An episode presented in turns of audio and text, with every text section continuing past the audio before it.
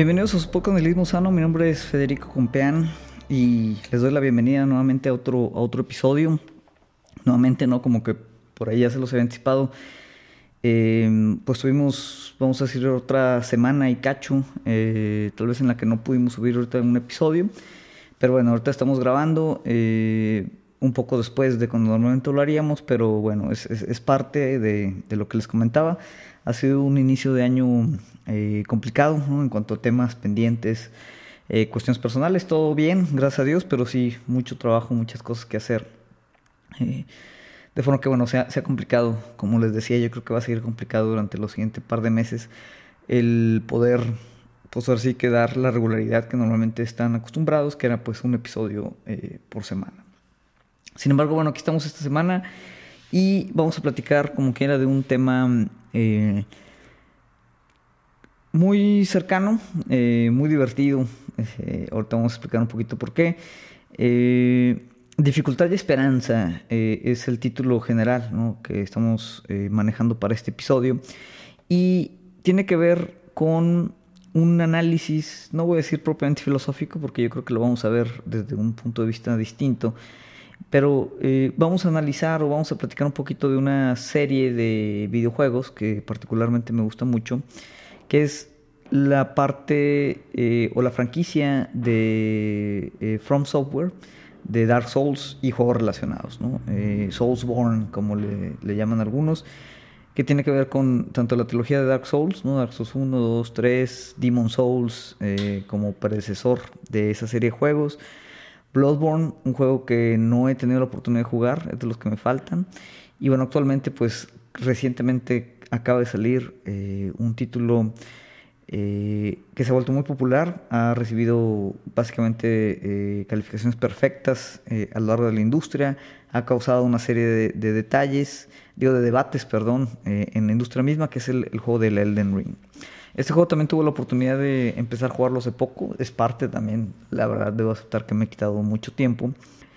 Pero eh, creo que definitivamente es una obra maestra. Y en general, la serie de Dark Souls eh, o Soulsborne, como lo quieran llamar, me parece eh, que en, su conjunto es una serie este, que ha revolucionado ¿no? parte del género, parte de la industria eh, y definitivamente en general pues una, una, obra, una obra maestra. ¿no? Tiene ciertas particularidades y es parte eh, de lo que quiero este, pues, platicar el día de hoy. ¿Por qué eh, este juego o esta serie de juegos me parece que es tan importantes y qué tiene que ver esta serie de juegos con los temas que eh, pues hemos decidido platicar el día de hoy, que la parte de, pues ya mencionábamos, dificultad, eh, sobre cómo llevar esas, esa dificultad y el tema de esperanza. Para los que conozcan el juego, eh, yo creo que puede ser más directo, eh, pero para los que no, bueno, vamos a dar una breve introducción. El creador detrás, o la mente maestra, vamos a decir, detrás de, de este, esta serie de juegos, obviamente un equipo From Software como empresa en, en general, pero bueno, es, es, un cuate que se llama eh, Miyazaki. Y eh, es muy claro ¿no? que él a la hora de eh, crear esta franquicia eh, de juegos como director, como eh, creador, como supervisor, vamos a decir como líder intelectual de, del concepto, pues de alguna otra manera hay cierta influencia, uh, como cualquier artista, ¿no? hay ciertos elementos, ciertas cosas muy personales que se permean en, en la obra de genios como, como, como ellos. Y en el caso de Miyazaki, eh, si observamos otra vez cada uno de, estos videojuegos, pues vemos que hay obviamente muchas similitudes. Hay una serie de eh, decisiones artísticas en común. Eh, hay obviamente una influencia como de temas, de ambiente. Eh, otra vez, ¿no? De decisiones eh, artísticas muy claras que expresan pues ciertas, vamos a decir, ciertas eh, condiciones filosóficas hacia eh, la aproximación de la vida, ¿no? Eh, ¿Cómo lo relacionaríamos? Para alguien que nunca ha jugado los juegos, como fue en mi momento hace algunos años, que tomé la primera, em, el primer juego de la franquicia, bueno, no, el primer Dark Souls, Demon Souls es el primero, Pero bueno, es, con el que se popularizó. Nunca dejó de ser un juego, vamos a decir, relativamente nicho, pero es extremadamente popular, ¿no? Una especie de, de, tema de culto, ¿no?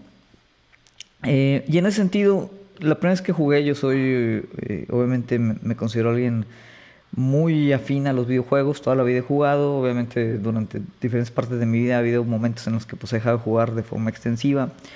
Eh, no soy tal vez alguien que juega de manera, vamos a decir, hardcore eh, en muchas circunstancias. Sin embargo, me gusta, le dedico mucho tiempo y disfruto mucho de, jugar buenos títulos. Y, el, y de, los retos también, o sea, yo soy alguien que me gusta eh, jugar videojuegos que el, el videojuego mismo me, me rete. Obviamente esto viene de, pues yo llevo jugando desde que tenía 5 años, ¿no? en los 90 que obviamente pues la filosofía del videojuego en la industria era distinta eh, y había cierta condición de retos, otra vez hay que recordar, ¿no? Los videojuegos venían del tema de las maquinitas, ¿no? las arcades, que ahí obviamente pues cada que te morías eh, tenías que echar más dinero y, pues de alguna otra manera es el modelo de negocio eh, en esa época, ¿no? Estamos hablando ya de hace más de 30 años y muchas cosas han cambiado, ¿no? Y la industria actualmente ha cambiado de forma considerable y siempre ha habido como esta eh, alusión que muchos de los juegos modernos pues son muy sencillos o que de alguna otra manera eh, llevan de la mano un poquito al jugador. Eh, lo cual, pues otra vez hay juegos que uno juega para la historia, la dificultad tal vez no es tan importante, se cuenta una narrativa y también hay obras maestras en ese aspecto. En el caso de Dark Souls, pues es totalmente el caso, el caso contrario. Y la primera vez que yo entré a jugar un juego de estos, ¿no? Que tomé la franquicia. De entrada es una franquicia que eh, no te explica ni siquiera bien la historia, ¿no? Eh, no que no la explique bien, pero toda la historia está contada eh, o expuesta a través del ambiente, a través de, de, las ubicaciones, a través de las descripciones de los, de los ítems que están en el juego, ¿no? De forma que te obliga a si realmente quieres tener una idea más o menos de qué está pasando, pues a como leer, meterte, ver los detalles, poner atención. Que esa es una decisión, otra vez, muy consciente de diseño, que muchos juegos ahorita no te la requieren, ¿no?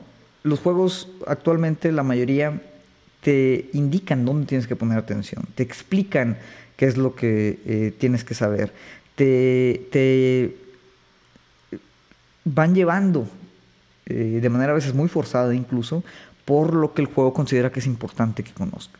Y los juegos de Dark Souls o Soulsborne en general es totalmente lo contrario, ¿no? Tú puedes terminar el juego sin saber realmente qué es lo que está sucediendo en temas de historia, ¿no? En temas de, de, narrativa. Pero la narrativa está ahí. Es una narrativa ambigua, sí, es una narrativa eh, abierta, es una narrativa eh, compleja, pero que recompensa mucho, ¿no? Cuando el, jugador pone atención al detalle y busca, de alguna otra manera, independientemente de si el juego te lo quiere mostrar o no, busca ese detalle. Y esto no sucede solo con la parte de la narrativa, sino sucede con la misma forma en la que este tipo de, franquicia es jugada. La primera vez que yo jugué Dark Souls, que le di la oportunidad a, a, este tipo, a esta franquicia, debo aceptar que estuve muy cerca de decir, este juego no es para mí. A pesar de que otra vez a mí me gustan los juegos eh, retadores, pero había una, una, sensación, ¿no? Digo, el juego tiene un ambiente así medio oscuro, este, vamos a decir, eh, un poquito como nihilista. Eh, la historia misma, ¿no? Es, es, bastante como deprimente, es existencialmente apagada en ese sentido. Y de entrada, ¿no? Como esta primera experiencia dices como que es un juego que te quiere hundir, ¿no? Te quiere un poquito humillar, te quiere eh, hacer que te sientas como igual de abandonado, casi, casi como, como están los ambientes en ese mundo. Y hubo un momento en el que dije, ¿sabes qué? No es para mí esto. No estoy disfrutando esta experiencia. Eh, es un juego que, que te castiga, eh, definitivo, especialmente los primeros Demon Souls, Dark Souls, son, son, son, juegos que, castigan al jugador cuando muere. No son juegos injustos, es decir, te dan todas las herramientas para poder eh, superar las expectativas, pero son juegos que casi no perdonan errores, son juegos que requieren cierta cantidad de memorización, otros son juegos que no te explican muchas de las mecánicas del juego, tienes que descubrirlas. Eh, o eh, consultar algunas guías. Entonces son, juegos, vamos a decir, bastante, bastante difíciles en el término general del tema y que tal vez consideran al jugador mucho más inteligente y mucho más eh, esforzado, ¿no? mucho más motivado de lo que realmente somos. Pero es, un cambio interesante.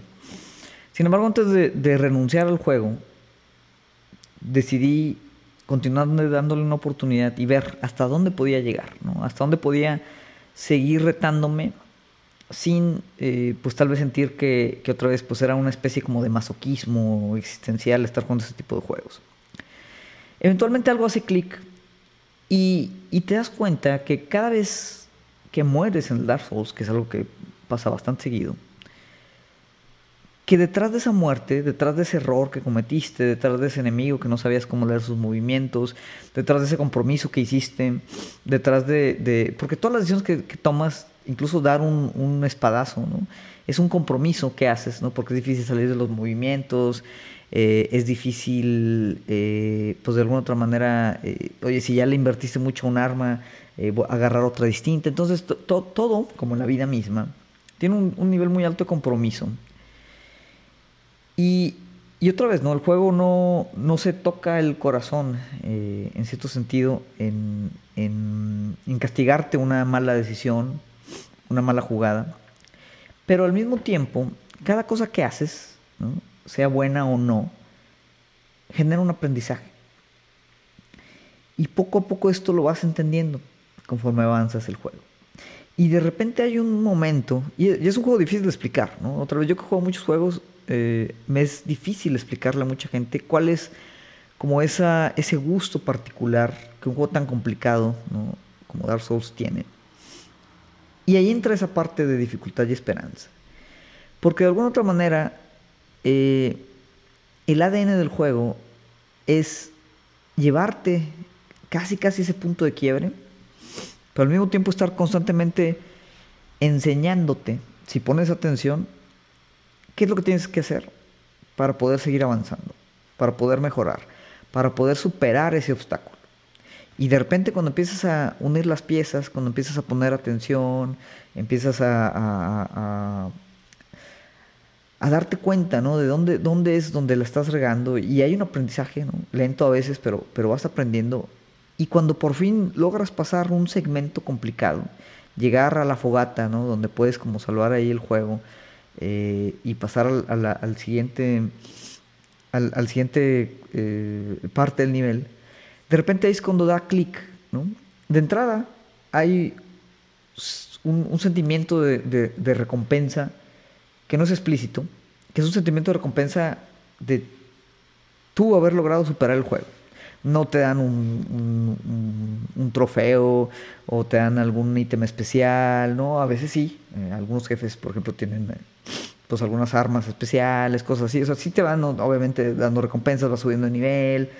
Eh, que también subir de nivel es muy interesante aquí. No, no subes, o sea, cada nivel que subes no es como que arbitrario, sino que tú determinas oye, ¿qué característica tú le vas a subir dependiendo de cómo estés jugando? Entonces ahí también hay mucho compromiso con ese tipo de decisiones. Pero la recompensa la sientes tú como con el juego, ¿no? Que lograste superar algo que realmente se veía extremadamente difícil en algunas cuestiones que parecía ser imposible. O se sentía que podía ser imposible. Esto dependiendo del juego, ¿no? Hay, hay, hay algunos eh, de la franquicia más difíciles que otros. Para mí tal vez el más retador es Sekiro, que también es tal vez el más diferente. Pero, pero todos comparten esta, esta idea ¿no? de aprender a través de la dificultad, a través de la adversidad y de alguna manera no rendirte. Cabe destacar, y esto ya habíamos platicado de la serie Berserk eh, en, otro, en otro episodio, hablando un poco también de esa filosofía, eh, este manga donde Guts es una especie como de héroe nichano, eh, eh, afrontando ahora sí todas las calamidades que pueda tener, todos los vientos en contra que pueden estar, pero y, siempre manteniendo como este resolución inagotable hacia hacia algo que no sabes, ¿no? Si al, si al final va a haber alguna recompensa, pero nunca rindiéndose. Y es claro que este manga de Berserk es una de las grandes inspiraciones e influencias de Miyazaki. Y es explícito esto, no, no es este, ahora sí que, que, su posición, eh, pero hay, hay, una influencia muy, muy fuerte. Y no solo a través estética, ¿no? porque también lo es estética eh, del mundo, cómo está compuesto, cómo está creado. Eh, este mundo como que de repente estaba en una época de vacas gordas, ¿no? de, de plenitud, y, empieza a, desmoronarse, a destruirse. Los, el mundo de, todos los Dark Souls son, son mundos vacíos, ¿no? mundos que están en decadencia, que están muriendo, que contribuyen otra vez como ese sentimiento de, un nihilismo total, muy similar a, a, la parte de Berserk, en donde de repente llega un momento en donde dices, no puede ser, ya no puedo, me rindo. Esto es demasiado difícil, no hay forma de superar estos retos, no hay forma de superar esta parte, no hay forma de salir adelante en un mundo que está derrumbándose. No hay esperanza, no hay nada detrás. Pero te mantienes, continúas, sigues, aprendes. Y obviamente, ¿no? Podríamos analizar filosóficamente, hay, muchas condiciones, yo creo, interesantes, eh, que podríamos irnos incluso a autores específicos, ya decíamos, hay, mucha cuestión de nihilismo, hay cierto vitalismo, y, de repente detrás de esa fachada, ¿no? De vacío completo, pues resulta que hay eso, hay, una vitalidad, hay, una esperanza, una condición esperanzadora por la que el juego te va guiando y que hacen que cuando finalmente logras superar esos retos, te sientas pues como una especie de realización. Que otra vez estamos hablando de un juego, ¿no? Es, es algo trivial, claro, ¿no? Pero definitivamente hay cierto aprendizaje existencial en ese tipo de retos, incluso a través de videojuegos, ¿no? Porque hay gente, mucha gente, y otra vez, esta serie no es para todos, pero hay gente que con muy poco de este reto, yo estuve a punto de, renunciar a, jugar esta serie. Decir, esto no es para mí, no, tengo por qué estar yo, batallando, no tengo por qué estar sufriendo, por decirlo así, ¿no? Dices, sí, claro, nadie juega para, para sufrir. Eh, no es propiamente, yo creo, un acto masoquista el jugar este tipo de juegos, pero sí es un reto muy distinto, ¿no? No es un reto de relajación, tal vez, ¿no? Como hay otros videojuegos que, pues sí juegas para relajarte. Pero otra vez es una experiencia muy positiva cuando finalmente como que hace clic.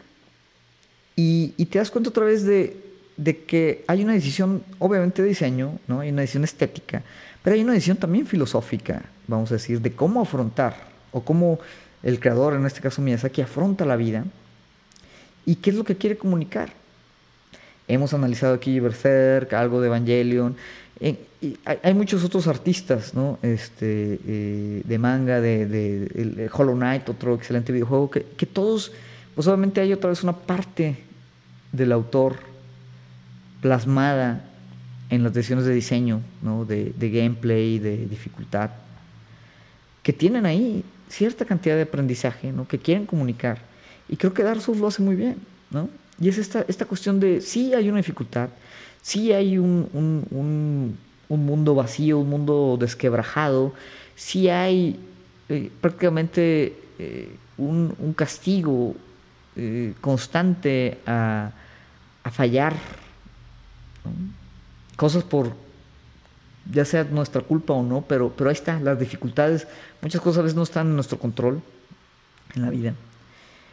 Y sin embargo, todas las muertes, todos los errores, todos los retos no cumplidos al principio, son una oportunidad de aprendizaje que permiten mantener siempre esa esperanza viva, esa esperanza vital, de que en el siguiente intento ese reto puede ser superado.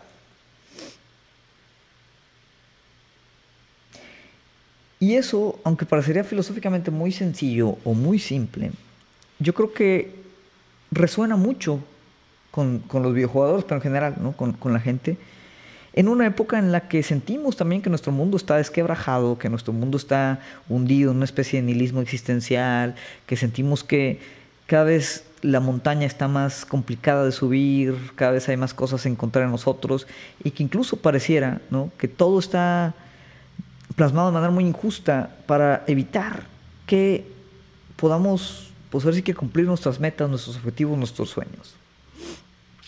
Y no se trata aquí, ¿no?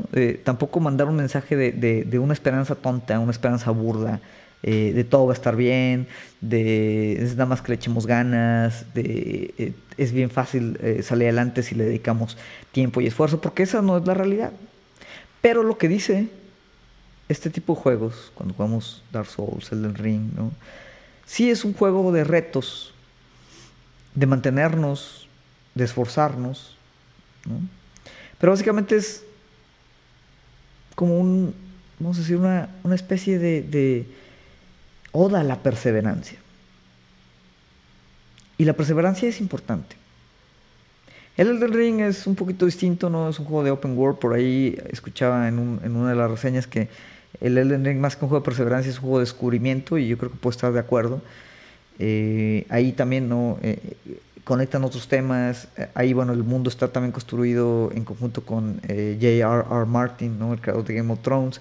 Entonces es un poquito distinto en algunas cosas, pero la parte ¿no? del reto en todos los juegos de Dark Souls y cómo afrontar esos retos y cómo esas dificultades deben de permitir un aprendizaje que mantenga alguna flama de, de esperanza ahí un, potencial vital. Yo creo que es, importantísimo, porque si ese potencial vital, esa, esperanza vital, no la mantenemos en lo que sea de nuestra vida, tampoco habrá entonces ningún tipo de posibilidad de cambiar todas estas cosas que sentimos que tienen que cambiar. En la misma historia del universo de Dark Souls, parece que los finales también nunca están concretamente amarrados a una cuestión como eh, final feliz, o un final bueno, un final malo. Explora y podremos relacionar esto incluso con, eh, filosofías orientales. Eh, un dualismo, a veces de ciertos binarios que en el, mito occidental, vamos a decir, pues normalmente no son tan ambiguos. El tema de si la luz es siempre eh, virtud y la oscuridad es siempre maldad.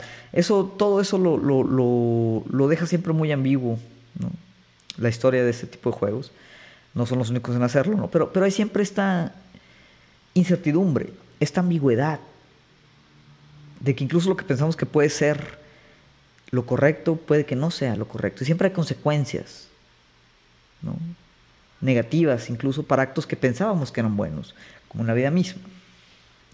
Y como quiera, a pesar de esas condiciones, mantener otra vez como esa esperanza vital, tanto en el juego como en la vida, yo creo que es una condición emotiva importante para poder afrontar.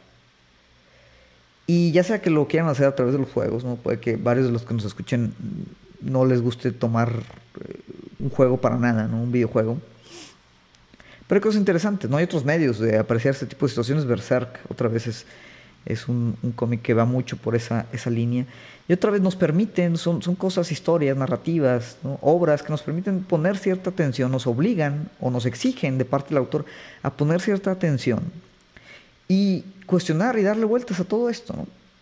Y no muchos juegos me ameritan a mí el sentarme aquí a hablar de ellos 20, 25 minutos, lo que sea otra vez en un análisis que pueda parecer muy trivial y podríamos hacerlo mucho más a profundidad y, ver incluso los simbolismos freudianos en el Dark Souls 2 y eh, ver cómo eh, la filosofía de Schopenhauer eh, está inscrita en la voluntad del, este, del gran orden o, empezar a, hablar del vitalismo nichano y el eterno retorno. O sea, hay muchas cosas obviamente ¿no? que, que nos podemos meter porque esa es la riqueza de este juego, ¿no? Y, de su, de su, o de esta serie, ¿no? De, de, su, de sus settings, vamos a decir, un poquito ambiguos, un poquito, eh, pues ahora sí, eh, estéticamente, eh, con mucha influencia de muchos temas, ¿no? Y, hay muchas cosas, eh, vamos, hay gente que hace su vida de, hablar, ¿no? De, de la historia de, los juegos de Dark Souls. Y está bien. Y este análisis otra vez, aunque pueda pasar algo muy sencillo, yo creo que es un mensaje muy importante y muy importante en estos tiempos. Y parte de, esa importancia yo creo que radica el éxito tan no esperado que podría tener un juego como, como, una serie como esta. Una serie que incluso a nivel de la industria de videojuegos es criticada. ¿Por qué? Porque no eh, se alinea, vamos a decir, con los cánones eh, de la industria, el marketing comercial a la fecha. Es un juego que, sin querer, eh, pues ahora sí, pedir disculpas a nadie, hace lo que quiere hacer. Hay una visión artística, vamos a decir, o de diseño muy, muy desarrollada que se se produce más allá de lo que pueda ser un éxito comercial.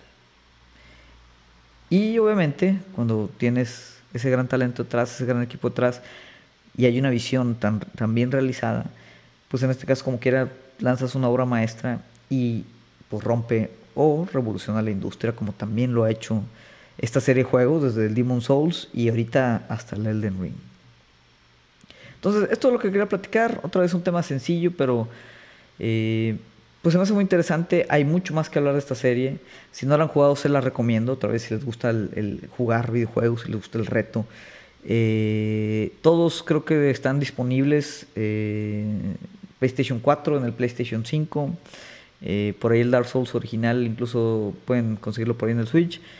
Es una experiencia muy difícil realmente de comunicar, pero que vale mucho la pena. no es para todos, definitivo. Si no les gusta, luego no quiero que me echen la culpa de, no, Fede, ¿para qué me recomiendas ese juego? Está bien chafo, es lo peor que he jugado. Bueno, yo pienso que es una obra maestra y en parte por lo interesante ¿no? de la visión del creador, cómo se materializa en un juego como este, y lo que esa visión implica. En, pues ahora sí, una época también parecería en derrumbe y declive como esta. En fin, espero les haya eh, gustado, espero les interese. Los que nos escuchan por primera vez, eh, les recordamos, estamos por ahí en las principales plataformas de podcast, en Google, en iTunes, en em, Spotify. Eh, denle like, suscríbanse, déjenle la reseña, si les gusta, compártanlo.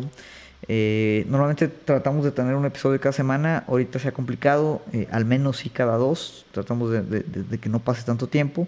Y bueno, hablamos un poquito de temas así generales, este, desde un tema o un lente crítico eh, nos gusta, sí, el tema nihilista, por eso sí se llama eh, el podcast. Pero así como en el Dark Souls, yo creo que hay ciertas reinterpretaciones vitales del nihilismo que nos pueden ayudar a tener ciertas reflexiones que nos ayuden ¿no? a, pues otra vez, afrontar los retos que no son pocos de esta vida que actualmente estamos llevando. Fin, por esta semana será todo. Les agradezco, gracias por escuchar y nos vemos en el siguiente episodio.